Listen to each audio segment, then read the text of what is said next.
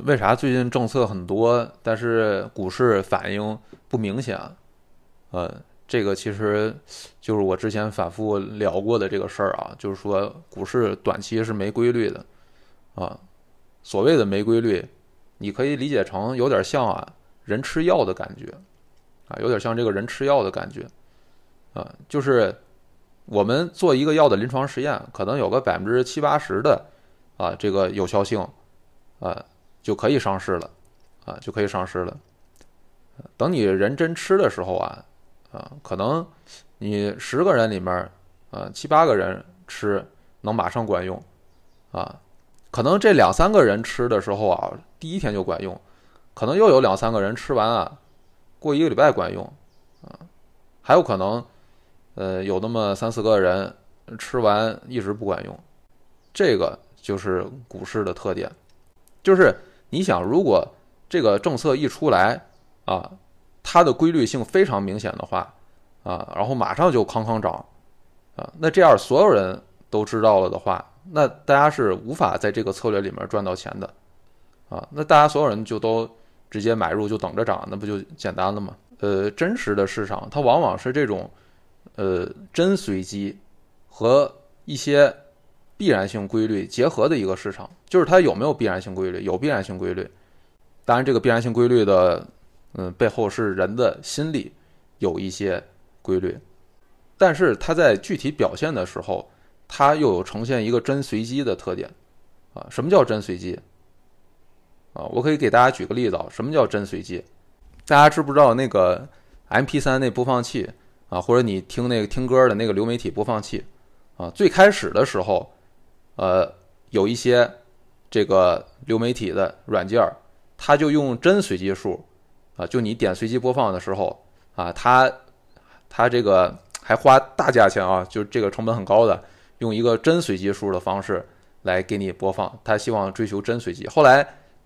很多这个做播放器软件的这个产品经理就发现不行，不能用真随机数给人播放，因为如果用真随机数的话啊。经常会出现连着播两首一模一样的歌，啊，就同一首歌连着播两次，连着播三次，啊，它会出现这种现象，啊，这就是现实的真随机的一个特点。大家有没有注意？其实当我们人在说随机的时候，啊，我们点那个随机播放的时候，我们希望的是啥？我们希望的其实本质上希望的是我下一首歌播放的跟上一首歌不一样，啊。但这个这种随机其实是假随机，啊，因为你如果能确定下一个数跟上一个数不一样的话，那这已经就形成了一个规律了，对吧？这个规律就叫啊，下一个数跟上一个数不一样，连续的两个数之间绝对不是同一个数，这就是一个一条规律了。那么既然有规律，它就不是真随机了，啊，真随机世界的世界上的真随机就是会出现两个数。连着的一样的，三个数连着一样的，甚至七个数连着一样的，都有可能出现，这是真随机。所以我们就发现，很多时候这种真随机系统，它往往最容易让人上当，啊，最容易让人上当。比如说股市，啊，股市在短期内是一个真随机的系统。真随机的系统就意味着它有的时候会出现一些特别不合理的。一些现象，比如说它可能要涨，它是连着涨，啊，这个股市一个大牛市，它可能最后上涨的那个真正实现上涨的周期，靠的就是那几十天的连续上涨，啊，几十个交易日连续的上涨涨上去的，然后其他时候都是涨涨跌跌，涨上去又跌下来，涨上去又跌下来，啊，这就叫真随机，这样就能保证你人没有办法在它真随机的。呃，这个状态下能摸着它的这个市场涨跌的规律，因为一旦你能摸着它的市场涨跌的规律，那么你开始使用这个规律，越来越多的人开始使用这个规律，那么这个规律就会失效，啊，股市任何一个呃交易层面的呃策略和规律，一旦足够多的人使用，都会失效，啊，所以我说股市是一个合成谬误不断发生的一个地方，所以它也是一个真随机系统。啊，那么在这种真随机系统下，它就是让你在短期内无法啊判断出它到底明天涨不涨，后天涨不涨，不管来什么东西，来什么消息，啊，都不能保证它确定的明天就会涨，后天就会涨，不管它是什么政策，啊，它是多么救市的政策，它只要不是说明天直接国家央行下场去买股票，啊，它只要不是直接去，啊，点买入那个按钮这样的行为，啊，它其他所有的政策都要通过人类的心理和行为。啊都得这个政策先进到人的脑子里，然后让人愿意明天去下手点那个买入的按钮，最后才能让市场涨上来。所以你任何政策都要过人的这么心理一道，一个一个通道啊。这个通道它有没有绝对规律呢？它如果有绝对规律，你才能说政策对市场能形成一个必然的规律。如果你说人心没有这么绝对啊，人心是个不绝对的。啊，有真随机成分的系统的话，那你任何政策啊，只要不是央行明天直接点买入按钮的政策，对市场的反应都不可能是这么确定的啊。所以我说，现在的政策出了一堆，市场不涨，能不能说明政策没用呢？说明不了啊。就算今天出一堆政策，明天市场夸夸就涨，你能说政策就一定有用吗？啊，也不一定。也许你涨了两天跌下来，也许涨了三天跌下来，也许涨到第六天、第七天一根阴线全跌下来，这就是市场短期的状态。所以我为什么反复告诉大家，短期没规律，短期没规律，不要想短期的规律啊！任何一个这个投资的大师啊，他告诉你的都是短期没有一个必然的规律啊，但是在两到三年的长周期当中啊，它呈现高度规律性。这个就是咱们这个市场的特点啊，所以不要就是觉得就是有一个政策什么政策啊，没有哪个政策能保证，只要这个政策通过人的心理这个通道啊产生买入效果，它就必须呃有这么一个人类心理的这么一个过程啊，那它就不是一个绝对规律，所以不要想着在短线上能找出规律来。啊，但是因为我刚才说的真随机系统经常会出现很多不连续的现象，啊，所以这个就会导致人们总觉得好像它有可能有规律，啊，人类有这种心理联想能力，啊，所以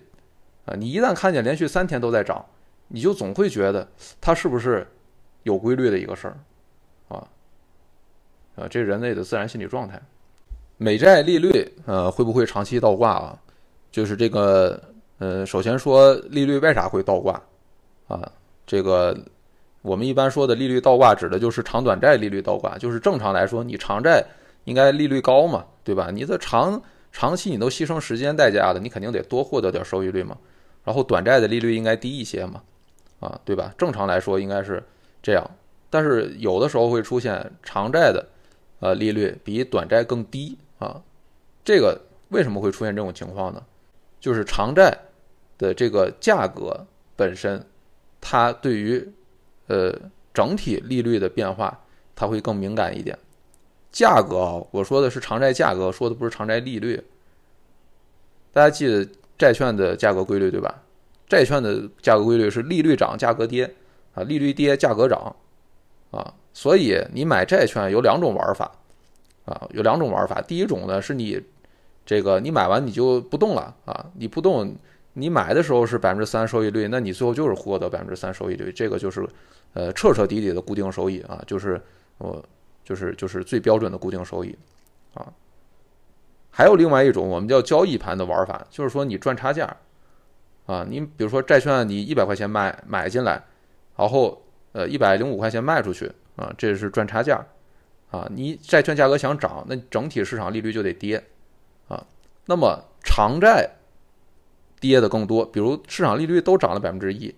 你那个长债的价格，它会跌的比短债的价格跌的更多，啊，为啥？因为你短债很快就到期了嘛，啊，你短债一到期的话，你就到时候就按照你那个原先的那个利率就会兑现了，啊，所以没有什么太多的时间成本。但长债不一样，长债你还得等十年了，啊，等五年、十年了，那么这个时候它对。价它的价格变化就对整个市场利率就更敏感啊，本质上是对它的一个你时间等待的一个补偿啊，一个风险补偿。所以，呃，长债对未来的利率变化更敏感一点。那么，一旦长债利率出现倒挂，那说明什么呢？那就说明，呃，债券市场上的这帮投资人，他们预计接下来整体的市场利率会往下跌，啊，那么什么时候整体的市场利率会往下降呢？那就是经济衰退的时候，啊，经济衰退的时候，一方面投资的人少了，对吧？啊，对这个借钱的需求少了，另一方面呢，呃，政府为了刺激经济要降低利率，啊，所以这两方面都会让你这个利率往下走，啊，那这样的话，长债的价格更敏感，所以长债的利率啊会提前的往下走，啊，所以说说长短债利率倒挂，体现了这个债券市场的投资人认为经济接下来要进入衰退啊。长短债利率倒挂，那大家就知道它体现的债券市场投资人的一个对未来的判断。现在普遍有 PB 破净的情况，有储备盈余的公司为什么不选择多分配权益？呃，发现有的公司账上的净现金都能比市值高。嗯，对，嗯，这个问题，呃，很专业啊，很专业。那么现在很多公司它是有储备盈余，它不选择多分配权益。这个就是价值投资里最核心、最核心的一个问题，啊，确实就是这样。就很多公司，就是这就是代理人风险。就我们教科书上总说的代理人风险，就那帮职业经理人，他宁愿拿着这个公司的钱，他去乱投资，他其实也不愿意把钱分给股东，啊，因为这个钱账上的钱在公司的话，啊，那么呃具体怎么使用是职业经理人们可以说了算，啊。你具体一笔一笔的用职业经理，那所以他当然有动力让账上的这个钱多留点了，对吧？账上钱多留点，那他们实际上获得了这些资金的支配权，但实际上这是对股东利益的一个非常大的损害，啊，就是你看这么多年那些搞价值投资，巴菲特他们就没事儿就总喜欢骂这个事情，啊，就这也体现了那个公司的 CEO 啊那些职业经理人他们的这个呃水平怎么样啊？就他们是不是？比较为股东利益着想，大部分那帮经营管理层绝对不会为你股东考虑的，他绝对希望把钱多留在账上的。最最典型的，就是我们之前的互联网公司啊，我之前那期讲互联网公司的播客，我核心想讲的就是这个问题。就过去你看那个什么阿里、腾讯买买买，是吧？各种投资啊，打车的也还投资买菜，是吧？这些都是在干啥？这些都是在。拿大家股东的钱去实现他自己的创业梦想，或者说他自己的这个做大做强的理想，啊，都是这些职业，因为你这个公司账上现金是属于你股东的呀，对吧？你净资产属于股东的，你职业经理人，对吧？你占股你可能占个百分之五、百分之十，剩下百分之九十的都是中小股东、散户的钱，啊，那百分之九十的现金都应该属于那些中小股东的。他们拿着那些钱去投资买菜，什么投资这个那个是吧？啊，去并购，然后大家还经常为这些公司叫好，嗯，还觉得它未来有发展，啊，这其实是非常就是不健康的一个就是这种这种市场状态吧，啊，他如果没有真正特别好的赚钱业务，他就应该把钱分给股东，啊，就应该分红或者回购。啊，但是我们中国的公司，尤其这些第一代暴富起来的互联网公司，根本没这个心思啊，他们就是想去花钱买买买，浪费。但是我们看国外的一些比较成熟的大公司，啊，已经开始有这个意识了。最典型的苹果，啊，苹果公司这这些年大部分现金都拿回分红，呃，就回购嘛，那回购相当于分红，啊，都去回购去了。然后这样的话，对股东利益是最好的。啊，所以我们说苹果公司啊，它不仅是说它产品做得好，它在企业管理上也体现了一个高度文明理性的这么一种公司管理状态，啊，是一种高度理性的一种公司管理状态。他从来不乱投资，啊，就我们没听说过苹果公司哪天想去投资买菜业务是吧？啊，他的这个大的资本开支或者新业务投资都非常谨慎。啊，非常谨慎，造车到现在为止还不官宣，对吧？啊，所以我们可以看到，而且他大部分钱都拿去回购了啊，相当于分红。所以这个公司在管理上面，它是一个高度的理性的这么一个状态，啊，几乎可以说是非常符合这种就是就是教科书般的符合一个企业正确的经营管理方式，啊，所以呃，我们看到巴菲特去买苹果公司，啊，除了他传统价值投资这些东西对这个这个判断以外。那么对苹果公司的这种啊，对股东利益的维护啊，就这一点是几乎所有的这种代理人啊、管理层啊和这个呃实控人分离的公司都会有的一个问题，在这个上面是最大的一个坎儿，体现公司管理理性的一个地方啊。苹果公司做得非常好啊，所以我觉得这一个侧面也是巴菲特比较认可苹果公司的这个可能是一个很大的原因。当然，美股现在不止苹果啊，就是很多公司都，呃，去回购啊，去回购啊，都是维护股东利益的体现啊。这个东西在中国啊，即使现在这帮互联网公司都做不到啊，所以在中国整体，我估计这个事儿还远着去呢啊。所以，如果你发现一个公司账上有大量的现金，然后同时这个公司处在一个呃业务没什么增长的阶段啊，一个就是业绩很稳定，没什么增长的阶段。然后这个公司钱还不拿去回购或者分红，那这个公司侧面就说明，呃，管理层呃不怎么样啊，管理层不太关心股东利益啊，这是一个判断管理层的一个能力的一个啊，或者说是他的这个理性程度的一个很重要的标准。他账上这么多钱，他业务停滞了啊，不增长了，他会拿这钱干啥呢？其实无非就要么就是去。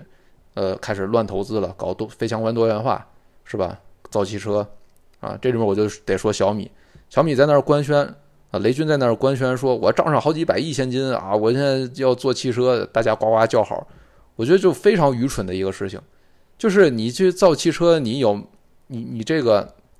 去搞这么一个大风险的事情，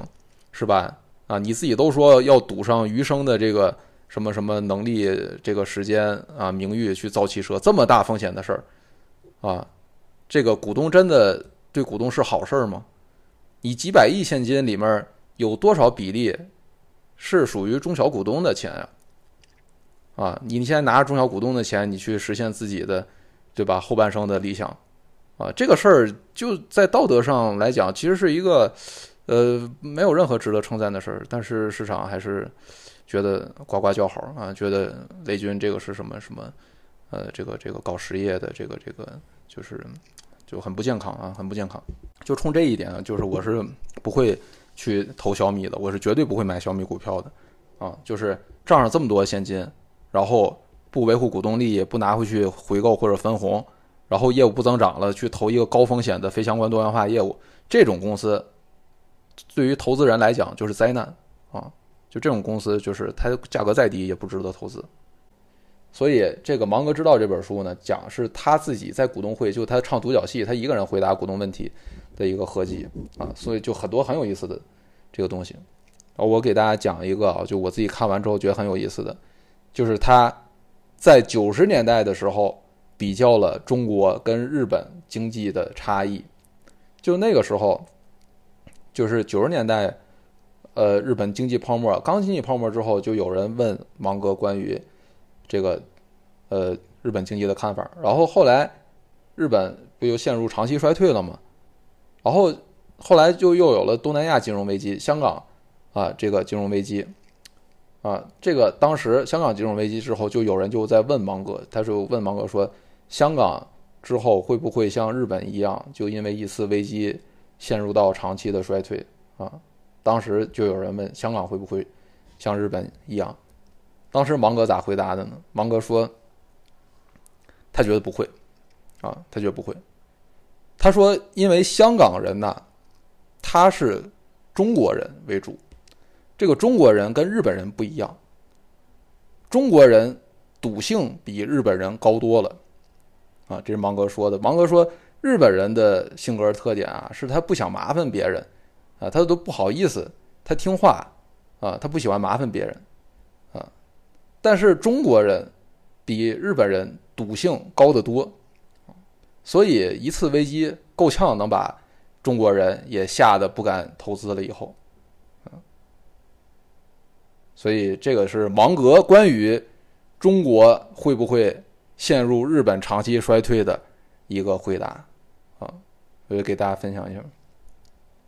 嗯，其实啊，就是如果你回去看经济史，你回去翻一翻那个新闻啊，你翻一翻这个网络上的呃过去的这个这个呃讨论，你会发现每一轮市场底部的时候，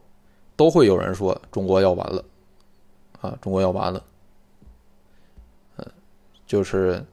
呃零三年那个时候，零三年那波大熊市的时候，甚至都有人说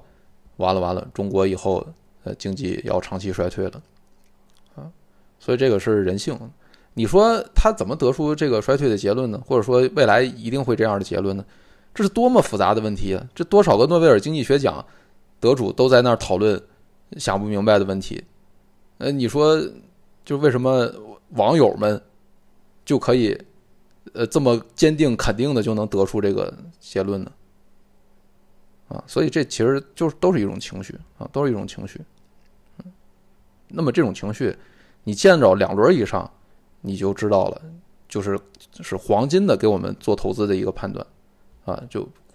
我们投资判断的一个黄金率，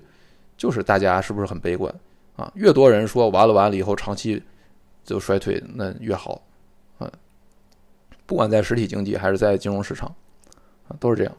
啊，越多人唱空越好。